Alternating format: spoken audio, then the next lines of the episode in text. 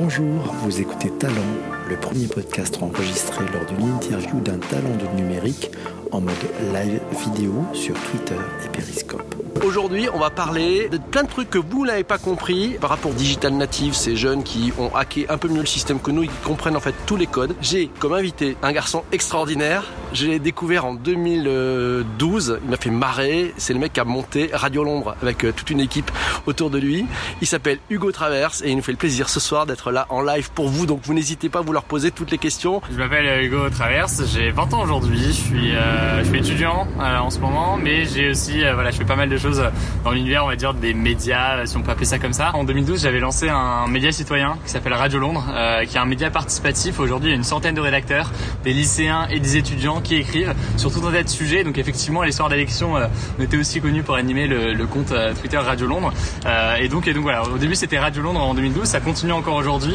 Euh, et je lancé en fait en novembre 2015 une chaîne YouTube qui s'appelle Hugo Décrypte. Euh, L'objectif de la chaîne, c'est de parler d'actualité aux jeunes avec le principal format qui est un format en environ, en environ 5 minutes. On prend un sujet et on essaie de l'expliquer tout simplement. Le niveau format, donc c'est un format podcast, donc je parle devant la caméra, c'est très rythmé, il y a pas mal de textes, etc. etc.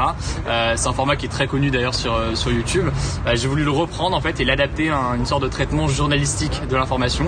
Et donc euh, voilà, deux ans après, la chaîne elle compte environ près deux, enfin, 170 000 abonnés. Puis après, je fais d'autres contenus à côté, on pourra en parler. Je suis notamment sur Instagram depuis quelques mois où tous les jours je fais un débrief d'actualité sur Instagram. Voilà, j'ai plein de formats comme ça. L'idée c'est vraiment de parler d'actualité aux jeunes et voilà de les, concerner un peu à ces sujets-là. J'incite beaucoup en fait à, à travers mes vidéos, que ce soit sur YouTube ou sur Instagram, à vraiment engager les gens et à dire bah vous aussi vous pouvez vraiment prendre la parole sur ces sujets-là et, euh, et du coup ça fait que les gens apprécient le. D'accord, donc c'est ça, quoi. cette euh, tonalité, la tessiture du ton que tu emploies. Bah, c'est le côté- Les gens ont confiance et Ouais. c'est ça. Je pense que c'est le côté prendre au sérieux en fait ce que les gens ont à dire et dire euh, voilà bah, ouais vous êtes jeunes effectivement certains il y en a beaucoup qui participent qui n'ont pas le droit de vote qui peuvent pas encore voter parce qu'ils ont je sais pas 15 16 17 ans et pour autant bah ouais enfin votre avis compte et voilà c'est intéressant de bah, d'avoir des débats et tous les jours du coup sur Instagram bah, sur ces dans, dans les commentaires il y a des débats sur plein de sujets il y a des jeunes qui se mettent à discuter et donc ça rend le truc assez assez intéressant quoi Question de Bruno, qu'est-ce que tu penses du format de brut? Super intéressant, euh, très très intéressant. Et ça faisait bah, en fait c'est un format qui était c'est pas brut qu'il a inventé hein, ça fait assez longtemps qu'il était présent euh,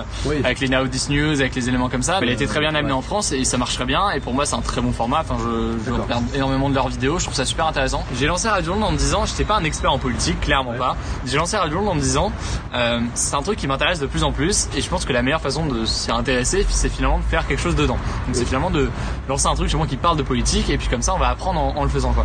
Et donc ça s'est fait un peu comme ça. Et ça fait qu'aujourd'hui bah oui clairement je suis passionné de politique là on peut clairement le dire mais c'était pas forcément le cas quand j'ai lancé Radio Londres en 2012 quoi donc c'est un format que je voulais tester avec le recul c'est pas du tout ce qui c'est plus ce qui m'intéresse beaucoup. Alors je dis pas que j'en ferai plus parce que ça peut être intéressant, jamais le format est bien trouvé. Mais aujourd'hui je me trouve encore une fois beaucoup plus utile et beaucoup plus, euh, ouais, beaucoup plus utile quand je fais des vidéos de décryptage qui parlent d'actualité sans forcément impliquer les politiques au format. Donc en fait, euh, voilà, parler de, de, euh, du programme d'un candidat sans avoir une interview de ce candidat-là. Parce que je trouve que c'est la, c'est une façon aujourd'hui qui me semble la plus efficace. Je, je suis pas sûr d'être intéressé par euh, par les gens de pouvoir en tant que tels. Euh, en tout cas, ça m'intéresse de moins en moins. Euh, et c'est ce qui fait d'ailleurs que je, enfin, je parle de plus en plus de sujets, euh, de sujets internationaux et, de sujets en fait qui façonnent entre guillemets la société euh, sans forcément s'intéresser et s'attarder à un individu ou à une personne. C'est plus des phénomènes de société, alors qui peuvent être euh, politiques, qui peuvent être géopolitiques, qui peuvent impacter des millions de gens et qui peuvent impliquer un gouvernement, mais c'est plus des phénomènes globaux qui m'intéressent davantage que euh, une personne, un individu, le parcours d'un- d'une personne. Sur les dernières vidéos, j'ai fait une vidéo sur les bitcoins, j'ai fait une vidéo sur sur sur ce qui se passe en ce moment en Birmanie avec les Rohingyas. C'est des sujets qui sont assez larges et on- je me concentre moins sur la personne ou sur le, le- le petit élément que sur des En éléments fait, ce sont des sujets politiques. C'est des sujets carrément politiques. sujets politiques. Mais justement, c'est plus seulement le politique, la personne ou les, les personnalités politiques, parce que honnêtement, j'y vois assez peu d'intérêt. Est-ce que tu as peur d'être à court d'idées politiques ou non? Non, du tout, du tout. En, en fait, j'ai la chance d'être sur euh, sur un une appro- enfin sur un contenu où en fait il y a toujours des sujets qui viennent. Enfin, je, je- quand il y a des youtubeurs euh, humoristiques par exemple Ouais. qui ont des difficultés à trouver des inspirations, des trucs parce qu'ils font des, des, des vidéos humoristiques, donc faut trouver une idée de je sais pas d'angle pour une histoire à raconter, de podcast, je sais pas ils veulent parler d'un Ouais. élément précis de la société. Et donc pour eux c'est assez difficile, enfin c'est plus difficile je pense de trouver des sujets.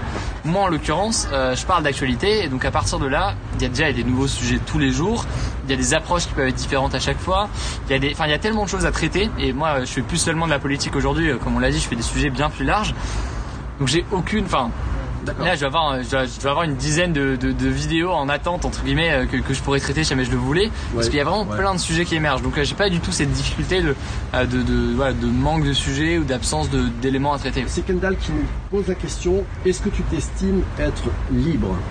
Ouais. Tu es un homme libre Ouais, totalement. Bah en vrai, oui, totalement. J'ai, enfin, j'ai cette chance justement de, de, d'avoir ma propre chaîne avec ma propre façon d'approcher les sujets chez moi je le souhaite et de faire vraiment ce que je veux dessus et, et ouais enfin en tout cas sur cet aspect là je me sens totalement libre et moi en fait j'ai jamais vu ma chaîne et c'est d'ailleurs ce qui fait que j'ai jamais vu ma chaîne vraiment comme un tremplin vers des médias plus classiques. J'ai jamais vu ma chaîne comme une façon d'être embauché par un média et de, finir en CDI dans un média. C'est pas du tout ce que je veux faire parce que justement sur ma chaîne, ce que j'aime beaucoup c'est ce côté bah, voilà, si j'ai envie de faire une vidéo sur un sujet, si jamais j'ai envie de l'approcher avec un tel angle, avec une telle façon de faire, je le fais sans, sans aucune restriction.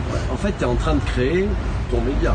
Ouais, Là. ouais, ouais, ouais, ouais. Tu pars, tu par les contenus, mais tu vas tu crées ton média, tu crées ça ta marque, ouais, ta patte, ton label. ça peut être, ça peut être ça. Et, et du coup, voilà, c'est quelque chose que j'aime bien euh, et que forcément, je pense pas que j'aurais si jamais je travaillais au sein d'un média.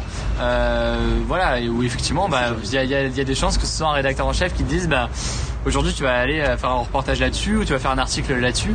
Moi ça me je dis pas que j'aimerais pas mais ça me plaît moins forcément que d'avoir ma propre chaîne où j'arrive à toucher une audience et où j'arrive à parler des sujets de mon choix tout simplement avec la liberté que, que je veux quoi. Des interviews que tu as fait avec des politiques, est-ce qu'il y en a certains qui ont essayé de te récupérer? Pour tous les politiques, forcément, faire une interview, c'est d'un côté, euh, c'est de la communication. Enfin, c'est une évidence pour tous les médias. Donc à partir de ce moment-là, faut, faut, il n'y a pas de média qui ne sera pas de la communication. Enfin, d'interview qui ne sera pas de la communication dans le sens où si un politique fait une interview, même si même le journaliste veut que ce soit effectivement euh, de l'information, dans tous les cas, du côté du politique, c'est de la communication. Moi, ce qui est clair, c'est que forcément, j'avais ce côté, bah voilà, je suis un youtubeur, c'est un côté plus jeune, donc il y a un côté peut-être pour eux un intérêt d'un point de vue de communication qui est peut-être plus important, en tout cas qui est différent que d'un média classique. Est-ce qu'ils ont essayé de, euh, de, de, de, jouer là-dessus euh, Tous forcément, parce qu'ils parce participent au truc.